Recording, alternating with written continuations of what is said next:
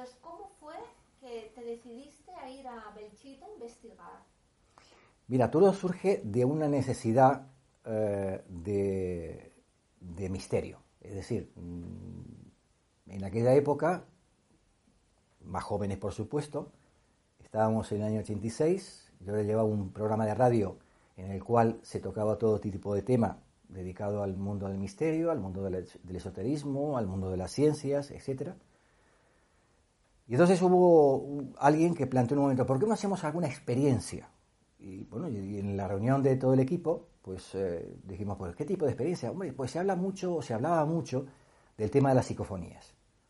Bueno, pues vamos a preparar mm, la posibilidad de hacer algún tipo de psicofonía, pero claro, lo primero que te planteas, porque de alguna manera sabemos todos lo que, eh, lo que hace falta para hacer una psicofonía, luego que salga es otra cosa, pero todos sabemos que hace falta una grabadora, etcétera, etcétera, para poder realizarla, ¿no? la experiencia. Pero lo importante es decir, bueno, pero ¿dónde la hacemos? ¿En la casa de uno? Mm, ¿En un cementerio? ¿En un monasterio? ¿Dónde lo hacemos?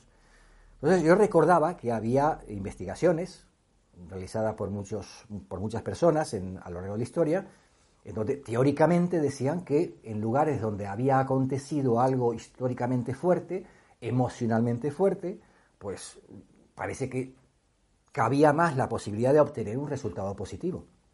Entonces, hurgando la historia de Aragón, ya que estaba en Zaragoza, digo, hombre, pues eh, vamos a remontarnos a, la época de la Guerra Civil, y claro, cerca de Zaragoza tenemos el pueblo de Belchite, donde históricamente ha ocurrido algo que, como siempre digo, ojalá no vuelva a, ocurrir nunca más, un enfrentamiento militar, un enfrentamiento entre hermanos, un enfrentamiento, enfrentamiento en definitiva, que llevó al sufrimiento de, miles y miles de personas, con la pérdida también de miles de personas en la contienda.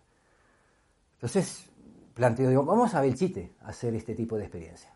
Y, entonces, por eso obtuvimos, ya que teníamos en ese momento el, apoyo logístico del Heraldo de Aragón, a través de Radio Heraldo, que era un poco pues tener material técnico adecuado, en buenas condiciones, para realizar ese tipo de experiencia.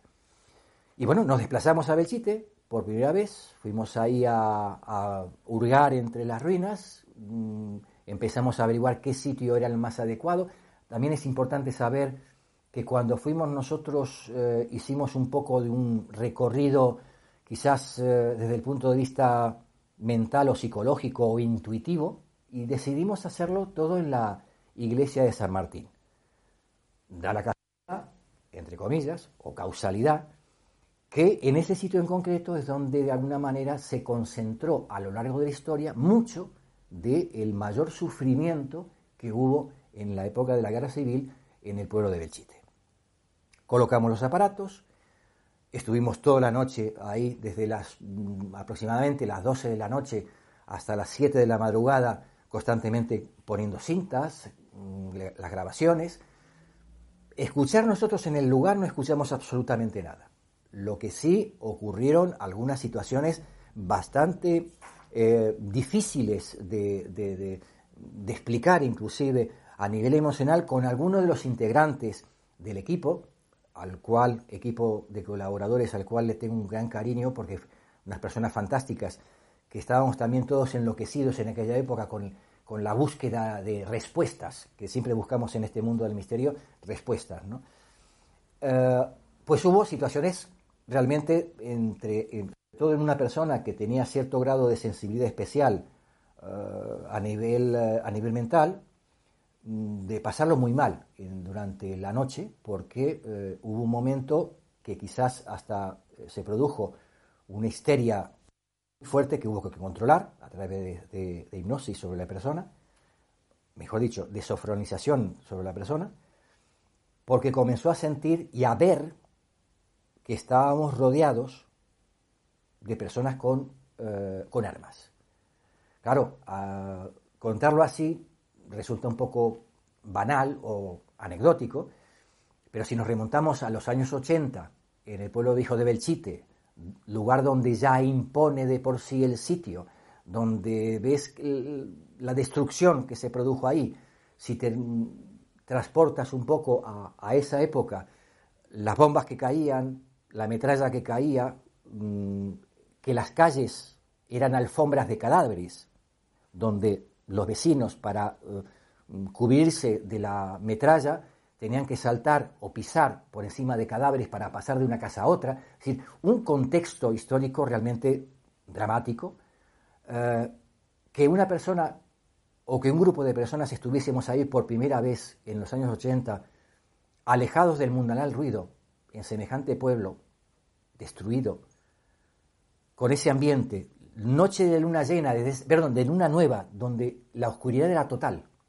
el frío en octubre era, era bastante mm, marcado, y solitos ahí, pues impone la cuestión. Y sobre todo si una persona comienza a tener una situación, unas emociones en las cuales mm, tú notas que está viviendo realmente lo que está sintiendo, lo que está declamando, que veía realmente que estábamos rodeados de gente con armas que nos estaban apuntando. Por lo tanto, fue una situación mm, bastante compleja en ese momento, solucionada, como, como os digo, a través de sofronización sobre la persona, pero claro que en principio te deja un poco eh, pasmado. ¿no? Eh, pero bueno, Pasó toda la noche, seguimos con las grabaciones. Como decía, nosotros ahí no escuchábamos absolutamente nada. Y sobre las 7 o siete y cuarto de la madrugada, pues eh, decidimos mm, terminar la grabación. Y algunos, pues se fueron a su casa ya, porque estaban bastante cansados, toda la noche ahí de pie, el frío que hacía y toda la cuestión. Pero dos, eh, el técnico Ricardo Martínez y yo, decidimos irnos directamente a los laboratorios de Radio Heraldo para eh, cotejar, empezar a cotejar las, grabaciones que hemos tenido. Entonces, había un montón de cintas. Llegamos a los laboratorios, nunca me voy a olvidar que llegamos a, las 8 de la mañana al Heraldo Aragón, donde estaban los, la radio también en aquel entonces, y nos reciben ahí pues en, la, en la, portería los, los guardias jurados del Heraldo y dice, pero ¿qué hacéis a estas horas? Cuando lo normal era que viniésemos nosotros pues a medianoche a hacer el programa, ¿no? Digo, venimos a hacer una psicofonía, ay, qué interesante, no sé total, nos metimos en los laboratorios a escuchar las psicofonías, las, grabaciones. Y lógico, tú te pones a escuchar las cintas, y recordar siempre que las cintas eran totalmente vírgenes, que de muy buena calidad, porque eran cintas de, ferro en aquel entonces, auriculares puestos, eh, todos los aparatos en funcionamiento, y nos ponemos, eh, Ricardo Martínez y yo, pues a escuchar cada una de las cintas. Iba pasando la media hora, la hora, las dos horas, y todo, por lo general, las primeras cintas que estábamos escuchando, solamente se escuchaba el, sonido de, base que solemos escuchar cuando no hay absolutamente nada de sonido. Pero hay un sonido especial que acostumbras tú a tu oído para que de alguna manera sepas ese sonido de fondo que hay en las grabaciones cuando no se escucha nada importante. Pues aproximadamente a las dos horas, de estar escuchando, que estábamos ya casi dormidos los dos, porque entre el cansancio y estar con los auriculares, venga a escuchar ese sonido de fondo, termina siendo un poco apocalíptico el tema, de repente se escucha un bombazo que nos dejó, vamos, nos despertó de forma eh, impresionante a ambos. Yo recuerdo que fue el primer taco aragonés que emití en mi vida porque eh, fue tal el susto que dije, ¿lo puedo decir? coño. Porque realmente, si tú llevas más de dos horas que estás escuchando un sonido constante, ese fondo, y de repente un bombazo, es que te salta el corazón por, por la boca. Y a partir de ahí, a partir de ahí, comienza todo lo que la psicofonía de Belchite ha dado de sí. Bombas, balas, fuego, todo un sinfín de sonidos que nos ha dejado hasta el día de hoy alucinados a todos los que hemos tenido oportunidad de escucharla. Cuando oíste los bombazos y todo esto, ¿qué pensaste? Mm. Cuando me digas... Mm, bueno, eh, insisto que los, sonidos fueron mm, realmente pues, de asombro, porque claro, eh, tantas horas de, escuchar y no escuchar nada, entonces, claro, dices, pero ¿esto de dónde proviene? Porque ahí en el sitio no escuchábamos absolutamente nada. Bueno, pues inmediatamente Ricardo Martínez y yo comenzamos a hacer una selección de los sonidos, ya que la cinta original, que aún la tengo, eh, a partir de ese momento que comenzó el primer sonido de un bombazo tremendo, que ahora os explicaré por qué lo del bombazo y por qué me confirmaron que eso era una bomba clara, eh, eh, echada en, aquel entonces, mm, hubo más de hora y media de sonidos constantes, de bombas, de tiros, de fuego, de cosas que se caían, etcétera, etcétera. Total, fue tal el asombro por parte nuestra que inmediatamente le dije yo, Ricardo, vamos a seleccionar aquí los sonidos porque no podemos estar pasando por radio en el programa todo, porque sería ya un programa solamente de sonidos. Eh, vamos a seleccionar sonidos y vamos a invitar a gente a un programa en especial, un programa en directo, por la noche, en el cual eh, vengan como invitados personas que conozcan de eh, artillería, de aviación, de la historia. Entonces hicimos un programa especial donde vinieron militares de aviación y, de, del ejército de tierra. Y lo maravilloso fue que cuando escuchaban ellos en, directo en el programa los sonidos que aparecían, de, eh, los, distintos sonidos que aparecían, ellos confirmaban claramente que esos sonidos eran propios de, uno, bombas con el sonido seco, o mejor dicho, el sonido sordo que hace una bomba cuando cae en tierra y explosiona bombas que en aquel entonces se tiraban desde un avión a mano. Y, los historiadores comentaban que el sonido del avión pasando por encima, porque cuando escuchas la psicofonía es como si de repente está pasando un avión por encima tuyo, había históricamente demostrado que todos los días, una vez por la mañana y una vez por la tarde, pasaba un avión pilotado, fijaros, fijaros hasta qué punto llega la, la demencia humana, pilotado por un paisano de un pueblo cercano a Belchite, que lo pilotaba y disparaba contra el pueblo de Belchite. Eso es un dato histórico que desde luego mm, a cualquiera le puede crear cierta confusión en el mundo que, que vivimos entonces o lo que se vive en una guerra, ¿no? que los propios hermanos o los vecinos se estén masacrando de esa manera. Pues en ese, entonces, pasaba eso, pasaba un avión y tiraba las bombas así como las cogía eh, sobrevolaba el terreno y tiraba la bomba. Los sonidos se ven claramente que son de bomba, pero lo más gracioso, lo, más importante, es que el sonido del avión, tanto los militares de aviación como los militares de tierra, lo identificaron en el sonido como el típico motor de avión de pistón que había en aquella época, que no lo hay ahora. Es más, en las, toda la zona de Belchite no es mm, eh, zona de vuelo aéreo. Es decir, no, se, no entra en la cabeza que de repente mm, pasase un avión en el año 86 por esa zona porque no es eh, carretera, no sé si le llaman, eh, vía o carretera aérea, para que pasen aviones por ahí. Por lo tanto, ese sonido no solamente se cumplimenta al sonido de motor de avión que había en los años 30, sino que además el, el sitio en cuestión no es lo normal que pase ningún avión. Durante la transmisión del programa, que en aquel entonces teníamos la suerte de que teníamos mucha audiencia, comenzó a llamar la gente. Y entre las llamadas telefónicas en directo hubo varias muy conmovedoras.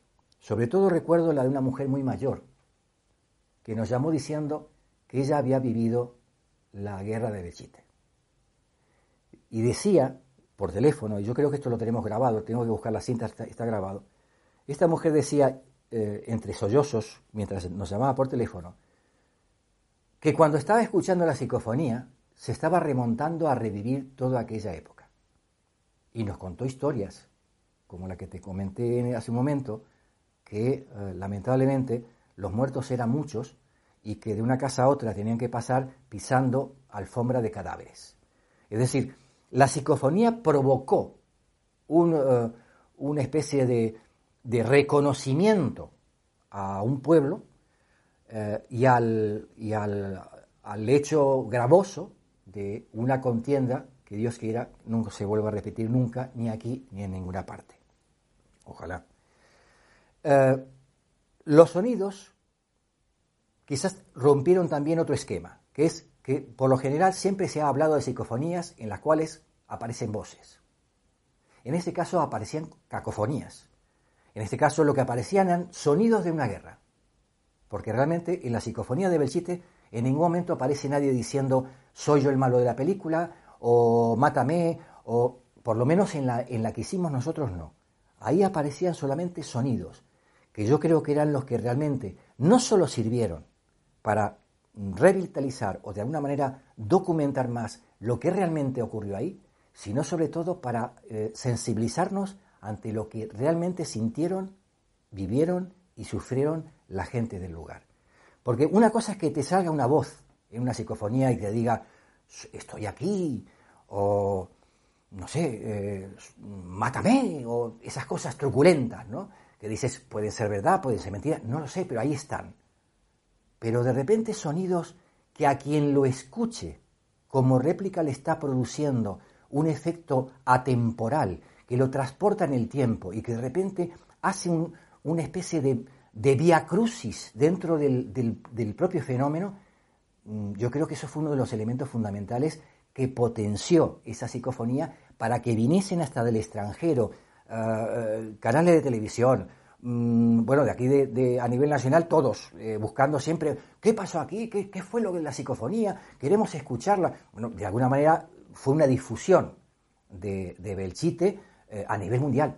Belchite realmente, y sin ponerme ninguna, ninguna laurel en la cabeza, Belchite se puso en el mapa europeo a partir de la psicofonía del chiste. Eso no me, no me cabe la, menor duda. Es decir, la gente comenzó a vivir el fenómeno del pueblo de Belchite a través de la psicofonía en el año 86.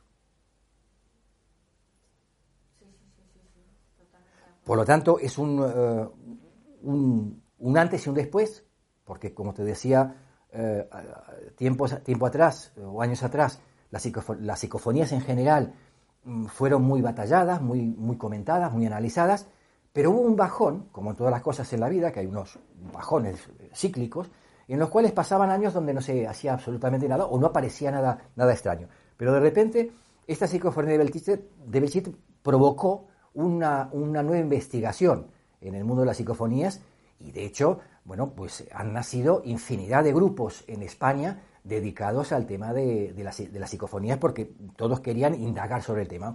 Sobre, sobre todo porque eh, ha sido eh, una piedra fundamental en el tema, pero ha creado eso también una corriente de investigadores que eh, diariamente o mensualmente o anualmente pues han ido a Belchite a recoger nuevos datos y que muchos han recogido, es decir, han recogido historias, sonidos, voces y nadie ha salido de ahí o muy pocos han salido de ahí sin tener un, un resultado más o menos apetecible o inquietante, porque eh, yo siempre digo que Belchite no solamente son ruinas, Belchite son eh, una acumulación de piedras destruidas por el hombre, donde cada piedra que ha sufrido tanto como el propio hombre emite una energía especial, una energía en la cual está plasmada la vida y las almas de muchas personas muertas en ese, en ese sitio.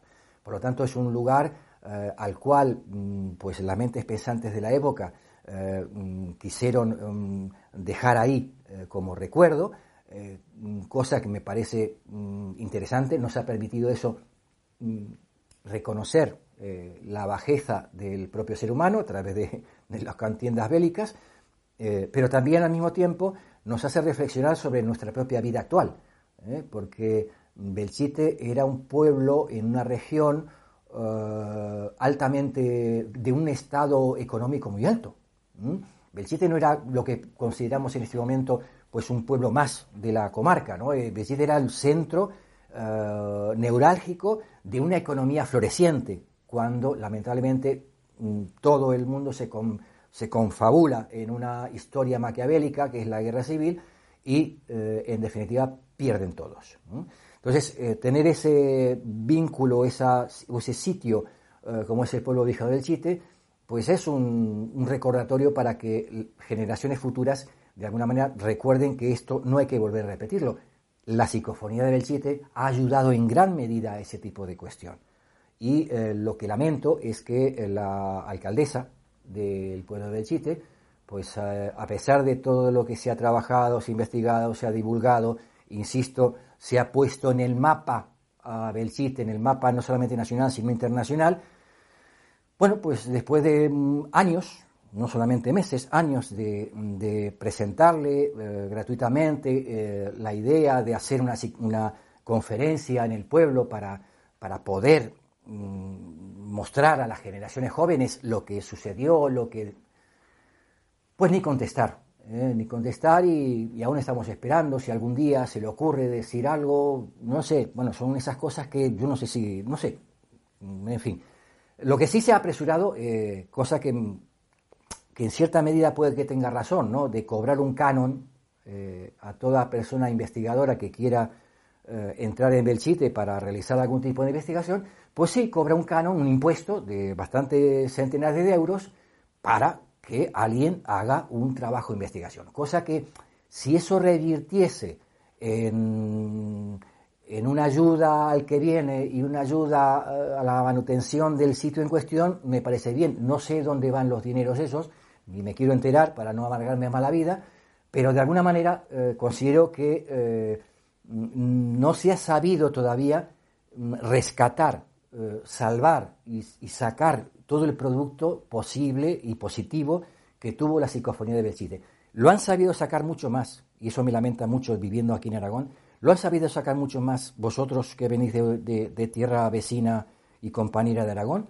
como muchos de otras eh, comunidades de, España y del extranjero que, los propios de aquí. A pesar de que ha habido también movimiento aquí, hay mucha gente detrás de la psicofonía de Belchite y tengo infinidad de amigos y de colaboradores en los cuales eh, siempre han estado, eh, vamos, ansiosos de conocer más lo de Belchite y apoyando lo de Belchite, pero lo que es la estructura que de alguna manera se podía haber volcado a todo esto, como pasa en otras regiones, que de repente, pues, de una piedra hacen un monumento, pues aquí a veces hacemos, eh, de un monumento hacemos un par de piedras, ¿no? Entonces, mm, clamo de alguna manera, sigo clamando y sigo luchando para que eh, eso no quede en el olvido, mm, porque no queda en el olvido fuera, eso es lo que más me, lamenta, no queda en el olvido fuera de Aragón.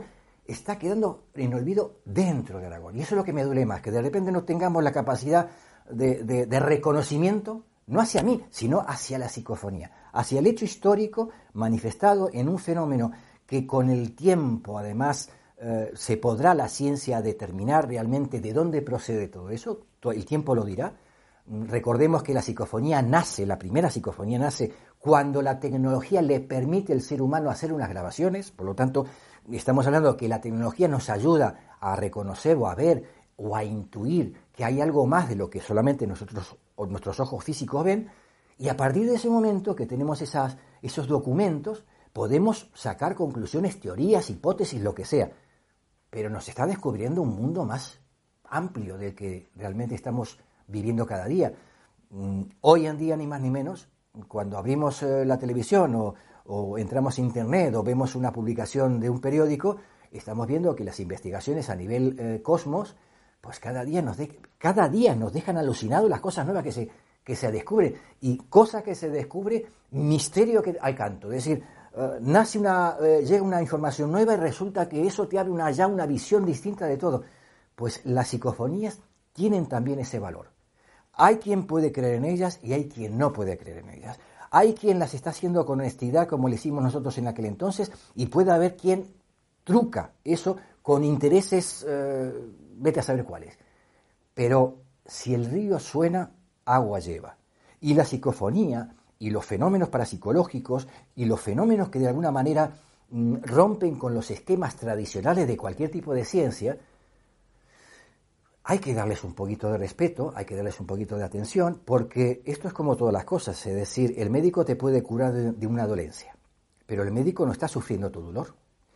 Si todos los médicos sufriesen el dolor que tiene el paciente cuando, cuando acude a un médico, yo creo que las, las, enfermedades se curarían más rápido, porque el propio médico, como lo siente en él mismo, pues inmediatamente buscaría la solución más rápida para que esto se solvente. Pues lo mismo pasa con estos fenómenos. Cuando de repente tú tienes una persona delante que viene y te cuenta una historia que le ha pasado, lo primero que hay que tener respeto por la persona. Luego tienes que indagar si esa persona pues tiene algún desequilibrio que puede acontecer, si una persona pues tiene algún tipo de, falta de algo que muchas veces, eh, sobre todo en el mundo de los contactados, hay mucho de, este tipo de tema. Bien, pero sobre todas las cosas, lo que no hay que es enclaustrar. Eh, de alguna manera anular al ser humano cuando vive algún tipo de fenómeno que la ciencia actual a lo mejor todavía no le ha encontrado una respuesta. Nadie más sabe de los fenómenos que el propio testigo presencial de los acontecimientos. Y él es el que más sufre ese tipo de cuestión. Yo recuerdo una cosa muy simple. Cuando de pequeños, hoy en día no porque todos usamos mecheros y demás historias raras, pero cuando no existían mecheros, existían las cerillas. Y tu padre te decía, eh, para encender un cigarrillo hace falta una cerilla. Enciende la cerilla hasta que no te quemes, no aprenderás a encender una cerilla. En cuanto enciendes y te quemas el dedo, ahí ya has aprendido a utilizar la cerilla. Ya sabes cómo no tienes que quemarte. Lo mismo pasa en el mundo de la parapsicología, lo mismo pasa en el mundo de las psicofonías o en general en este tipo de temas.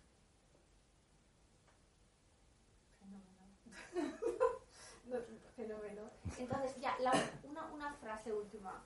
¿Tú crees que en Belchite existe algo? Bien. Una frase rápida. No, no te preocupes. Estamos grabando ya, ¿no? Sí, sí, ah. sí, eh, en todo sitio, en todo sitio donde eh, ha ocurrido algo, algo hay. me voy a explicar mejor. Los fenómenos parapsicológicos nacen con el propio hombre, hombre en general. Es decir, si no hay una mente pensante, no hay, no hay fenómeno parapsicológico porque no hay una mente que eh, reaccione al fenómeno en cuestión. Pero que en Belchite existe más, teóricamente o técnicamente, dicen que en los lugares donde ha acontecido algo, resulta que ahí es más fácil captar. Bien, también ha habido gente que ha ido a Belchite y no ha captado nada. Yo siempre recomiendo una cosa, que las psicofonías se hagan en el sitio que sea, pero que se hagan en luna nueva, en luna que no se ve en el cielo, es decir, la luna que cambia, la que tenemos hoy. Hoy tenemos luna nueva. Es la luna que propicia un mayor acercamiento mental, es la luna que propicia, por los campos electromagnéticos que genera en la Tierra, la luna que propicia eh, eh, el intercambio psíquico en las personas. Es una luna que propicia, por ejemplo, que cuando tú vas al campo, la naturaleza esté más tranquila. Porque, por ejemplo, si tú vas a cazar por la noche, o vas o, recorrer el campo por la noche, o por el día inclusive, si hay luna llena, está todo, todo, mucho más convulso, mucho más movido. Pero si vas con luna nueva, está todo más tranquilo. Esto ayuda a que las, psicofonías se manifiesten. Eso es una técnica que la, la, comento porque la he investigado a través de muchos años y eh, eh, estudiando las épocas, fechas en las cuales se han hecho psicofonías y hemos obtenido resultados, luna nueva es la más favorable para hacerlas. ¿Que podemos hacer psicofonías en cualquier sitio? Sí. Lo que pasa que si tú vas a un sitio donde, por ejemplo, el de Belchite en concreto, como he hecho en otros sitios, en donde tú puedes tener un documento de la historia del lugar, es mucho más fácil para asociar lo que has obtenido con lo que ha ocurrido en el lugar. Pero, por ejemplo, nosotros hemos, o yo he hecho eh, psicofonías donde han aparecido voces o sonidos extraños en una casa particular. Claro, eh, ¿qué pasa si de repente a los dueños de esa casa eh, aparece un sonido de alguien que se está ahogando y resulta que ellos no saben nada, pero indagas en la historia y en ese piso, tiempo atrás, el antiguo inquilino ahorcó a otra persona? El tema es complicado. Por lo tanto, mm, cuando uno eh, quiere indagar, quiere sumergirse en el mundo de las psicofonías o en cualquier tema del mundo parapsicológico, por llamarle de alguna manera, tiene que saber que se va a enfrentar a riesgos se va a enfrentar a situaciones extremas. Se va a enfrentar no solamente a la incomprensión del medio, sino también a una situación en la cual puede jugarse su propio equilibrio psicológico. Llámese psicofonías, llámese uh, Ouija, llámese eh, experiencias eh, paranormales de mucho tipo. Los temas son muy delicados. Lo que pasa es que ha habido un boom sobre todo en los últimos años, en los cuales todo el mundo se dedicaba a hacer experiencias, que me parece muy bien, pero vuelvo a la, cuestión. Hay que saber dónde uno se mete. Y sobre todo hay que tener una buena orientación. Sebastián Darbó, por ejemplo, ha hecho a lo largo de toda su vida una buena historia y una buena documentación para la que la gente esté clarificada de los riesgos de una cosa, de los riesgos de otra y sobre todo llevar siempre a la mesa del laboratorio los estudios bien realizados, como muchos investigadores. Pero mm, no hay tantos. Es decir, aquí parece que las cosas nacen como setas, ¿no? Y no es así. Es decir, el investigador eh, nato es el que se mete en la investigación. la primer ley de cualquier, de cualquier científico es la observación. El científico científico, el científico oficial, tiene la suerte que, además de estar oficializado, pues tiene todos los medios en su laboratorio para recrear e investigar fenómenos. El parapsicólogo se tiene que buscar la vida. Y el parapsicólogo, para poder adentrarse a tener un cierto caudal de información y al mismo tiempo tener un elemento de juicio y al mismo tiempo poder vertir algún tipo de información al resto de las personas, tiene que involucrarse en el tema. La introspección del investigador sobre los fenómenos parapsicológicos es fundamental, pero con los riesgos que conlleva. Por lo tanto, cuando tú te dedicas a un tema de parapsicología, cuando tú te dedicas a un tema de astrología, cuando tú te dedicas a un tema de investigación, obligatoriamente tienes que saber desde un principio que gran parte de tus elementos normales de la vida corriente que todo el mundo vive, los tienes que desechar, los tienes que aparcar para poder brindarte a ese tipo de investigación. De investigación. Y a partir de ahí, entonces tú eres tu propio laboratorio, que eso es lo importante en parapsicología. Tú porque trabajar de forma intelectual es muy fácil. Esto es como, como cuando se decía en la época de, de JJ Benítez y, los ufólogos, se hablaba de los ufólogos de salón, recordarás, que siguen existiendo. O sea, el ufólogo que de repente se pone a hablar de, lo, de la ufología, pero desde, desde su casa o de... No, señores, vamos a meternos en el, en el ajo y, y, vamos a jugárnosla para que de esa manera tengamos la capacidad suficiente y la autoseguridad de, de, cuando hablas o das una versión, hacerla eh, creíble a la persona que te escucha. Por eso es importante el investigador, la observación, el escuchar al testigo, el respetar sobre todo las cosas que le pasa a la gente. Porque si empezamos con que, va, usted lo que tiene es una... No, usted lo que tiene, usted lo que tiene es que está pasando por una situación la cual hay que investigar.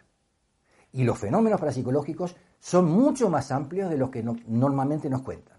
Los fenómenos parapsicológicos le ocurren a montones de personas. Si realmente, y yo por, experiencia en años, si realmente eh, un día mm, la gente se uh, quitase las máscaras los temores y los prejuicios, nos quedaríamos asombrados de la cantidad de gente que anónimamente viene y te cuenta sus, sus historias y sus experiencias.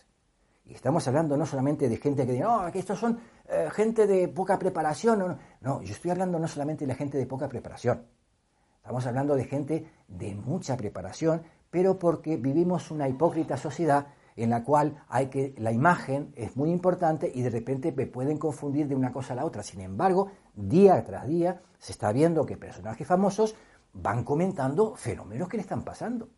Y la parapsicología es uno de mm, de las herramientas fundamentales, siempre que sea bien llevada, para poder dar respuestas a las personas. Lo mismo que la astrología, lo mismo que la hipnosis, es decir, son elementos que nuestra sociedad necesita para dar respuestas, porque todos necesitamos respuestas. A todas las cosas que nosotros nos, rodean, si hay algo que nos ponen delante nuestro y no tiene un nombre, no la bautizamos de alguna manera, ya nos es un enemigo nuestro. Nosotros tenemos que tener en nuestra existencia siempre conocimiento y raciocinio sobre todo lo que nos rodea, pues si hablamos siempre en el mundo de la parapsicología, como en la filosofía, de que hay que conocer el mundo interior, pues en nuestro mundo interior también hay que darle un nombre hay que darle una situación, pero eso implica, como decía antes, un trabajo, no solamente individual, sino un trabajo global en el cual tenemos que adentrarnos a sabiendas que hay muchas cosas que hay que aparcar, que hay que de alguna manera saber que se, se van a arriesgar en este tipo de, de fenómenos.